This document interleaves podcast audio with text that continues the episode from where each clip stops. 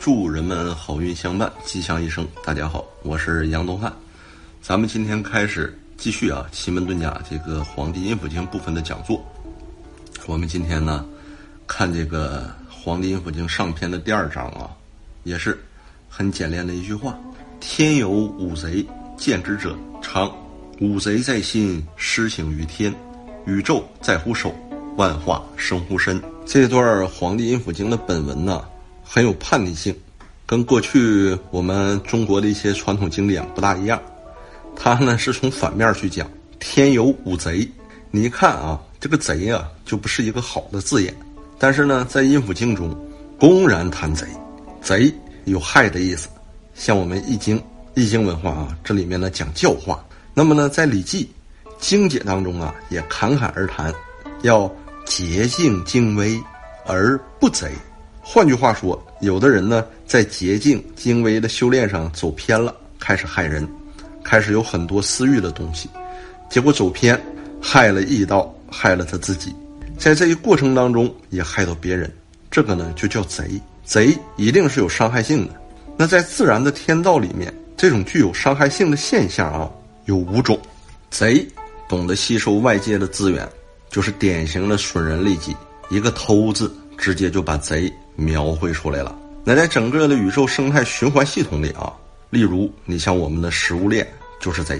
食物链的特性是什么呀？大鱼吃小鱼，小鱼吃虾米；大鱼吃小鱼就是贼小鱼，小鱼吃虾米就是贼虾米。虾米没得吃了，就吃浮游生物，吃泥巴。大国吃小国，那小国吃什么呢？一个一个，哼，一个欺负一个呀，所以呢，人会伤害人和自然，从外界摄取一些资源，造成外界原有资源的损失，然后呢，自己得到滋养。易经中有一卦呢，叫山雷颐卦啊，就我们说大快朵颐的那个颐了。它这个象啊，有这个老虎，有乌龟，它是一个老虎贼乌龟之象。那谁叫它是老虎呢？老虎不吃乌龟，难道吃素吗？那咱们既然知道老虎吃乌龟，乌龟啊就要晓得趋吉避凶，而作为老虎呢，它就要想尽办法吃掉乌龟。那么这五贼呢，即五种啊，互相偷取人家呢还没同意就窃取人家的资源，变成滋养自己的东西。这五贼到底是什么？后世啊有很多解释，但是谁也不知道作者到底讲的这五种贼究竟是什么。像很多解释啊，主流的版本呢有这么几个啊。就是有一个主流版本说是什么呢？说是贼命、贼物、贼时、贼功和贼神。一会儿呢，我会详细的讲一讲啊。这段来自《天机经》的版本。那这五贼真的是如此吗？也不一定啊。宋朝的朱熹虽然是儒家，但是呢，他也喜欢阴符经，他就把这个五贼呀跟我们中国传统的金木水火土这五行联系起来了。五行也不是五种具体的东西，而是呢五种作用啊。实际呢，五行啊也是五种具体的现象啊。像这个古希腊的哲学最早以前呢，他认为什么呀？形成这个世界的是地水火风。那我们中国人呢不是啊？我们中国人研究的是有层次的。它讲究是什么层次呢？首先，它讲究呢是一个大的层次啊。大的层次就基于那个道的层次。这是什么？大道之间一阴一阳。不管是小到我们这个地球，还是大到一个星际，还是大到一个宇宙。包括在万事万物当中，你去观察、去取象，你发现每一个事物都有这个现象。那到第二点呢？因为是人们来观察嘛，既然是人们来观察，我们来观察，那必然就形成了什么呢？天上、地下和我们啊这三者之间的关系，这个呢称之为天地人。然后呢，才有了像我们说的白天呐、黑夜呀，还有四时春夏秋冬一年的时节变化呀。然后再有了五行金木水。火土，那我们站到古人的角度去想一想，包括你也可以站到今人的角度想一想。你说拿古希腊这个起源的地水火风啊，解释这个世界上的一些现象，成立吗？指定少东西啊。但是你如果拿我们的金木水火土，你来解释，就包括我们周围朋友，如果你好奇的话，你可以看一看周围所有的这些物质啊，是不是就有这五种基本的元素构成？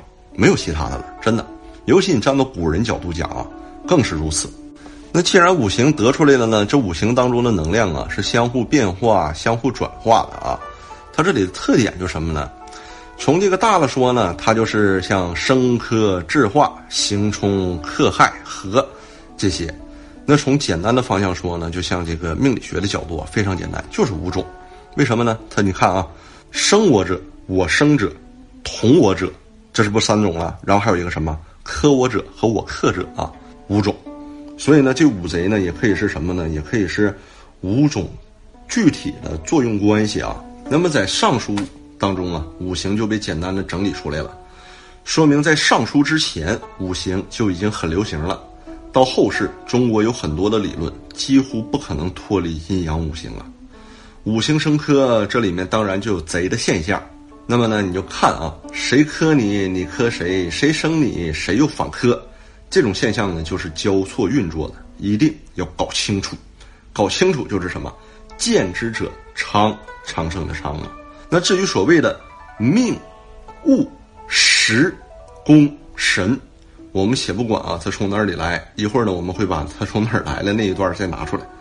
但是五行的共通性呢是非常大的，有其抽象性跟普遍性。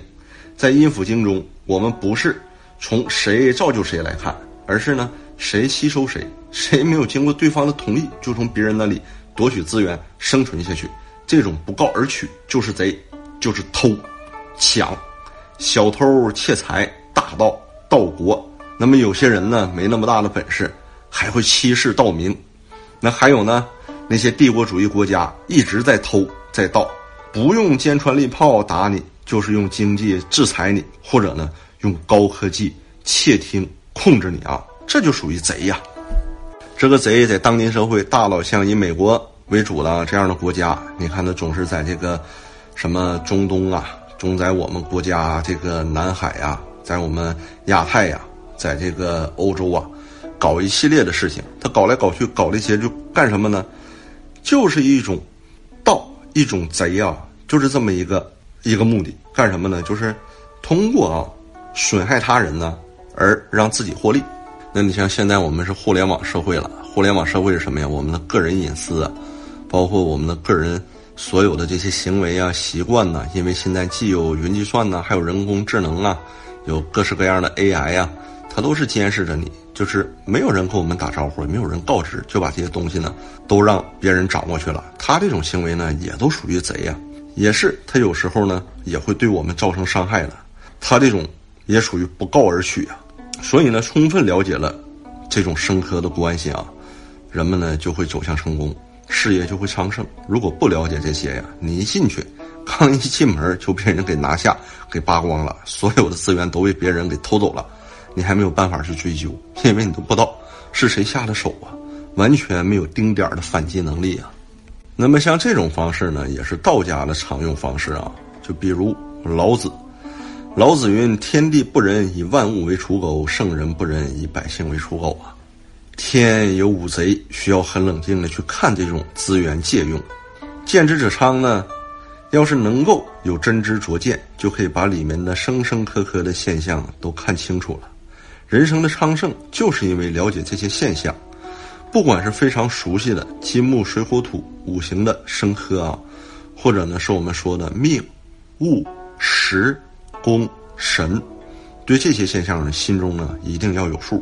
社会是错综复杂的互动啊，就算啊，咱对这个人际交往没有兴趣，但是呢，人与大自然的环境，在这个天地之间生存啊，人和自然环境和天地啊，包括和鬼神呐，我们看不见的这些能量啊，还是呢要有互动的。互动不好呢，就会伤害，有的时候呢，甚至怎么死的都不知道啊。所以呢，当然要了解，了解你自己，了解别人，了解这个天地世界。宇宙自然，也就是说，不仅要知己知彼，还要知天知地，知鬼知神呐。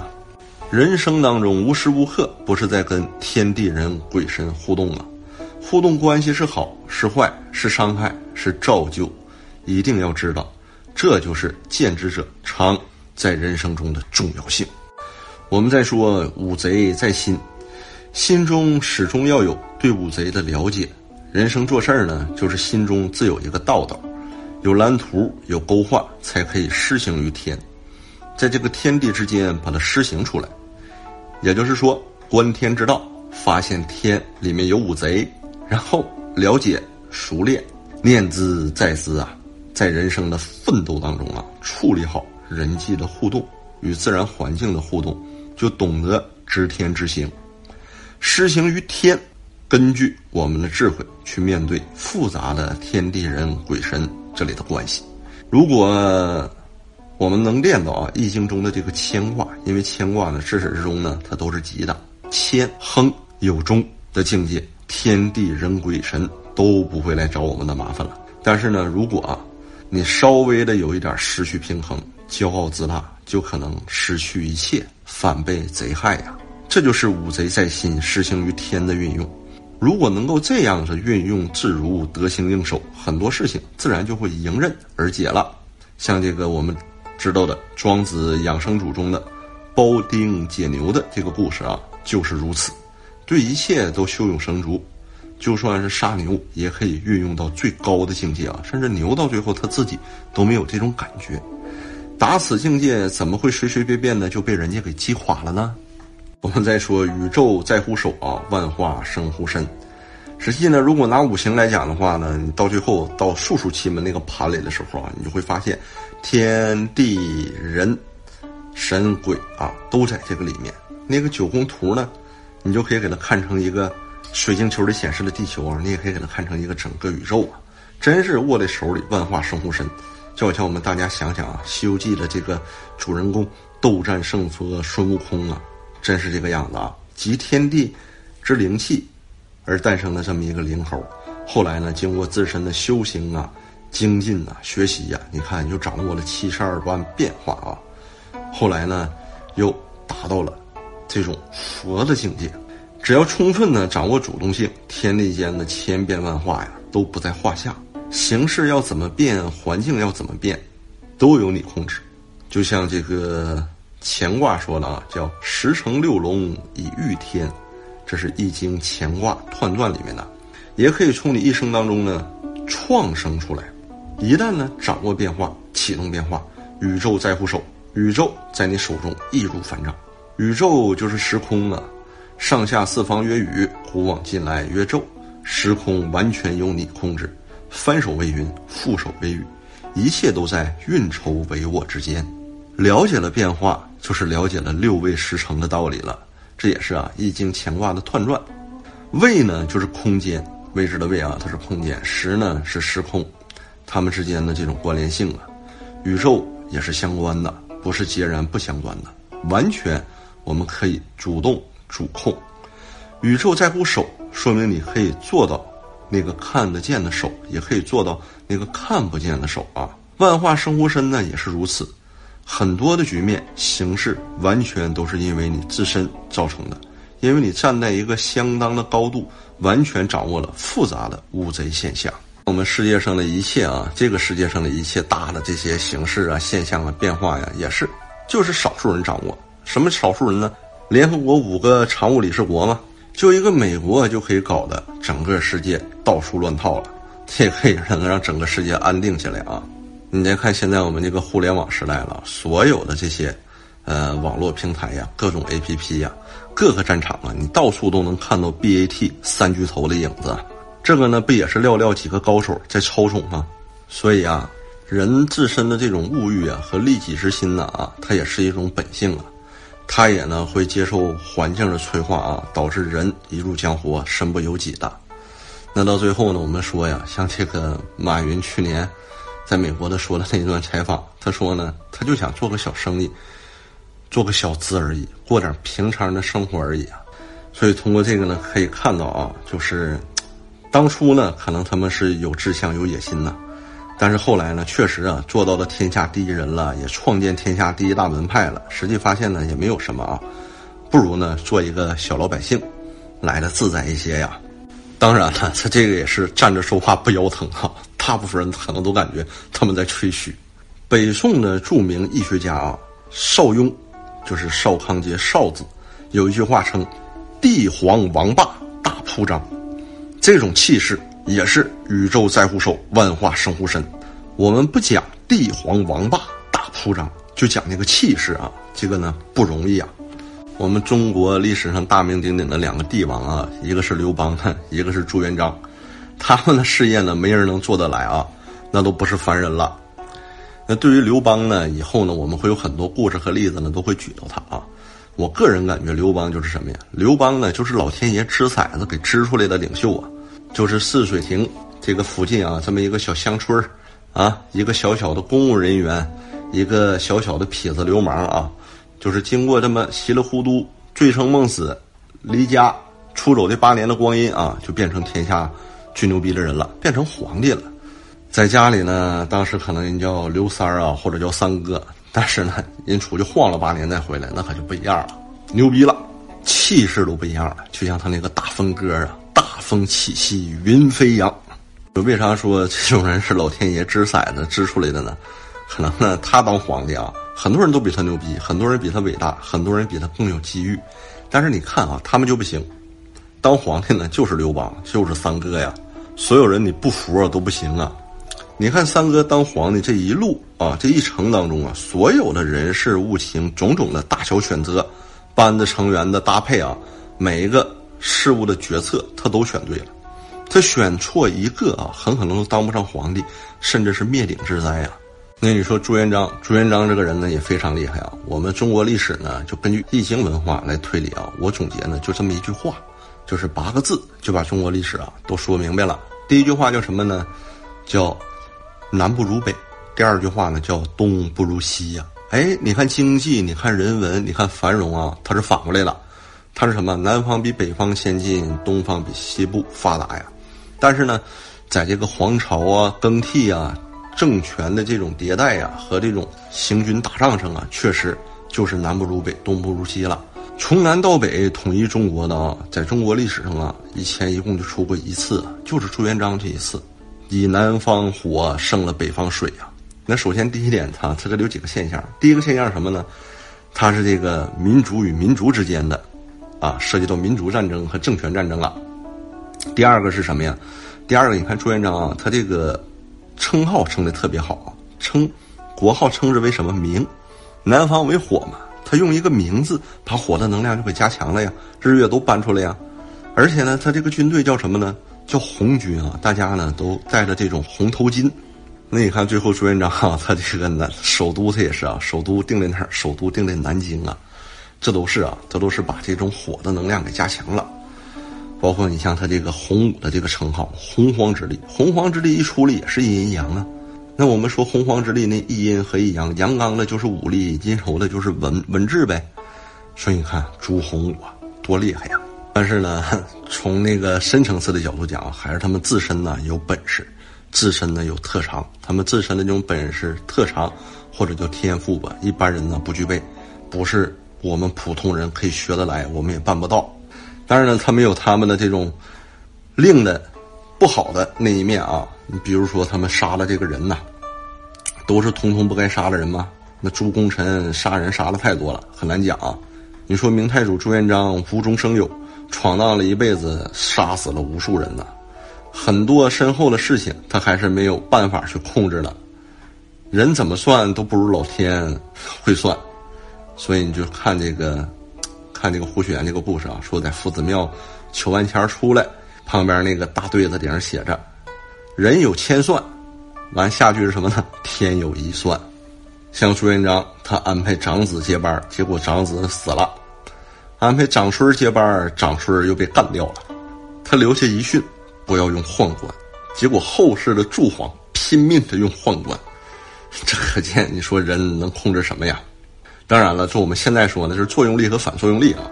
那朱元璋活着的时候呢，没有人斗得过他啊，每个人呢都不敢动。虽然这些人呢，在某些方面都是有霸道意味的，朱元璋至少也是那个十乘六龙以御天的真命天子啊。其领导统御不是被动挨打，而是掌控形势的。宇宙在乎手，万化生乎身，万物皆备于我，站在中枢的位置上，睥睨天下。为什么能够办得到呢？就是因为彻底了解天有五贼，加上见之者昌，所以气势饱满，几乎目空一切，可以充分掌握领导统御的积极主动权，成功就不得了了，也是自然而然会达到的呀。那么这个天有五贼，见之者昌哈，在这个《阴府经》的这个兄弟篇章里啊，《天机经》里呢还有一段这一段呢也是啊，就是他呢是一个字儿一个字儿解释的，所以你也能看出来啊，他的作者呢是多么的笃信《阴府经》了。他第一个字儿呢就是昌，天有五贼，见之者昌哈，他把昌先端前头来，按这个呢去进行发挥的。那昌是从哪里来的呢？人们呢都希望繁荣昌盛啊，《易经》的祖师爷之一就是周文王，他的名字就叫姬昌，他就打下了昌。的这个基础啊，然后呢，又交给他的儿子武王，姬发。你看，出发了发，为啥呢？以时发也，就以时发之啊。姬发成功之后呢，几乎没有几年呢，就去世，就死了。因为我们知道文王活了九十七，很长寿啊。据说他十五岁就生了武王，那就交给了谁呢？把那些政事啊，交给了周公啊。周公的名字我们以前也说过，叫什么？姓姬，名旦。对了，就叫姬旦啊。但是呢。特别搞笑啊，是元旦的旦，经过了昌，先打下了雄厚的基础，然后选择一个时时机啊，以时发野的激发，就把纣王给收拾了。那接下来就是布局了，布局要怎么样呢？建万国以亲诸侯，就如如什么呢？如日东升啊，取周公旦之意啊。你看那个旦字，元旦那个旦啊，就是什么？就是旭日东升之象啊。一个日一个一嘛，圣人法地而奉义，立德而行道，居天地道德之间，见莫大之功者，未有不因五贼而成也。这个呢也是啊，他在他的另一个角度解释《阴府经》的“天有五贼，见之者昌”的这句话，理解起来呢也不难。法地人法地，地法天，圣人法地，圣人从大地学习，然后奉一啊，奉一这个就是道啊，道生一的一，立德而行道。易经当中的坤卦呢，就是专门讲为臣之道、为妻之道啊，讲德厚德载物啊。乾卦呢，就是讲道，乾道变化，德落实了，就接上了地气儿。人生呢，要立德，就要重视实践，得力了，看不见的道自然就行了。人的自强不息是在厚德载物中落实的。居天地道德之间，见莫大之功者，处在天地。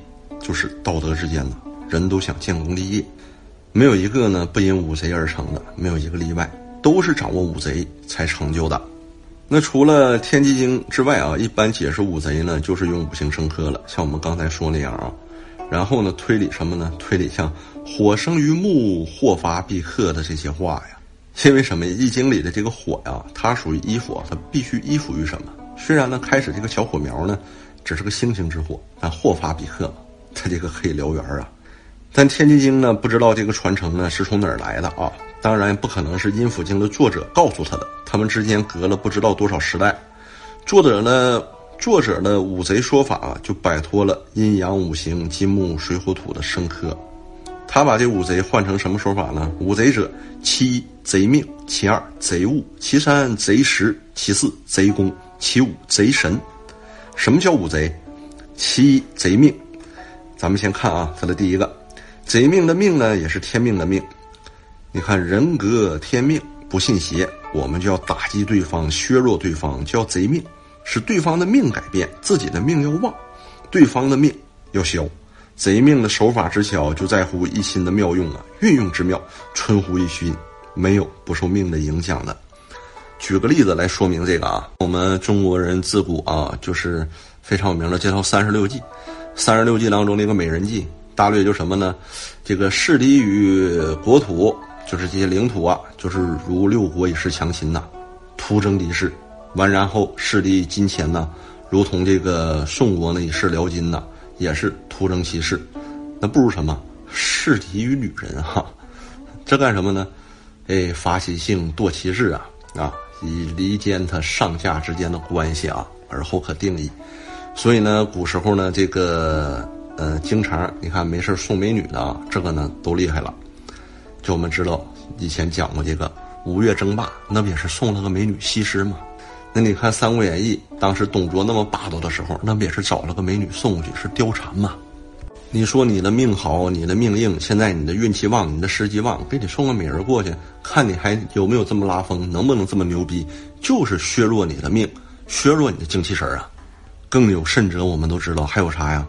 有这种超出层次的战争啊，像很多都有，你就包括封神榜，那都是打了两边，那都把神仙鬼神都给拉来了，包括水浒传呢，水浒传，公孙胜和那个辽国那个那个国师俩人在一起一顿斗法呀。包括现实当中也是，现实当中干什么呀？现代社会大家都知道，香港和上海的这些风水战争的故事。那以前革命时期呢，据说有当时的这个蒋介石委派的人啊，去炸这个主席家的祖坟呐，找主席家的祖坟呐，都有啊。就包括我们前面讲过的朱元璋，朱元璋家的祖坟谁也不知道在哪儿啊，因为天给选了，天给葬了。所以呢，当时据说元朝的统治阶层也去找他的祖坟呢，这都没找到啊。这个呢，就是贼命，贼命方面的比拼了。那么其二，贼物啊，贼物这个呢，万物的这些资源、人事物都得留心呐。